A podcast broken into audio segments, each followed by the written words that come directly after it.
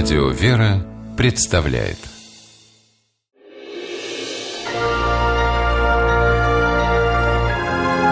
Герои моего времени Перелет из Якутии в Москву сегодня длится 10 часов. Для Ту-154 это не так мало. Поэтому лайнером, как правило, управляют два командира. Так было и несколько лет назад, когда во главе экипажа летели два капитана – Андрей Ломанов и Евгений Новоселов.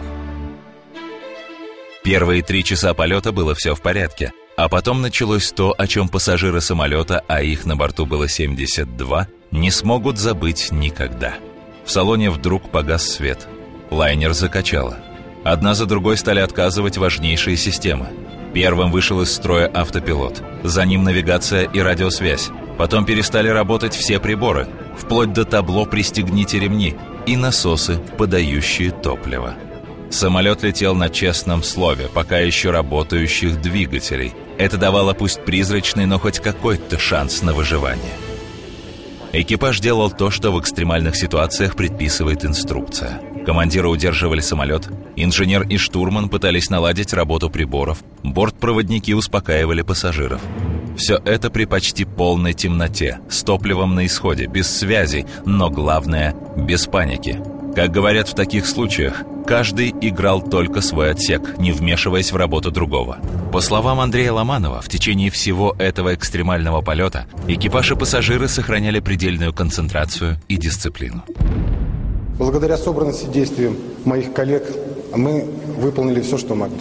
Хотелось поблагодарить и пассажиров нашего корабля, которые стойко и мужественно перенесли, можно сказать, такую нестандартную ситуацию.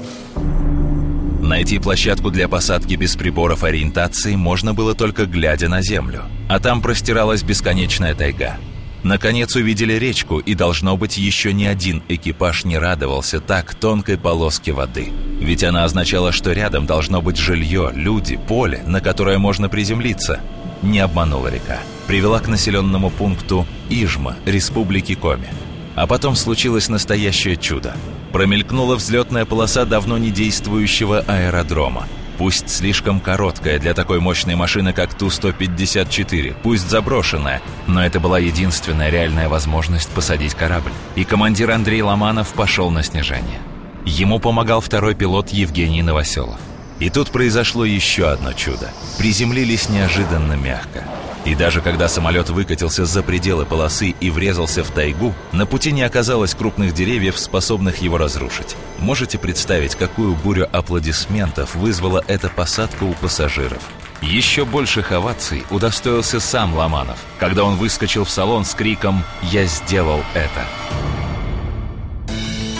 Потом это сделают пассажиры. Они напишут коллективное письмо президенту Дмитрию Медведеву с просьбой наградить экипаж. О героях заговорила вся страна.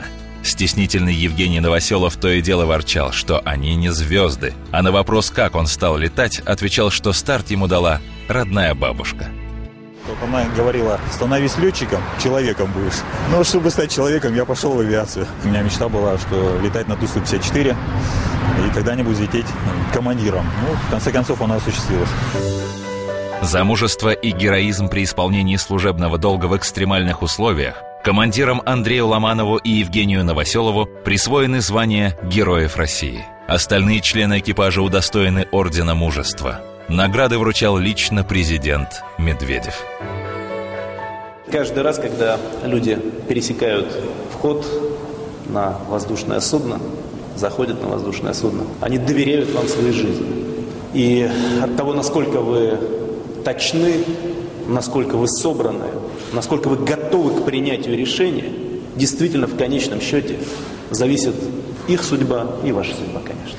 И вот в этом плане вы проявили действительно самые лучшие качества. Это была абсолютно беспрецедентная история. История действительно беспрецедентная. Теперь на ней учатся будущие летчики. А эпиграфом к этой главе в учебниках по пилотированию могли бы стать слова Андрея Ломанова «Бороться, бороться до последнего, чтобы спасти людей и машину».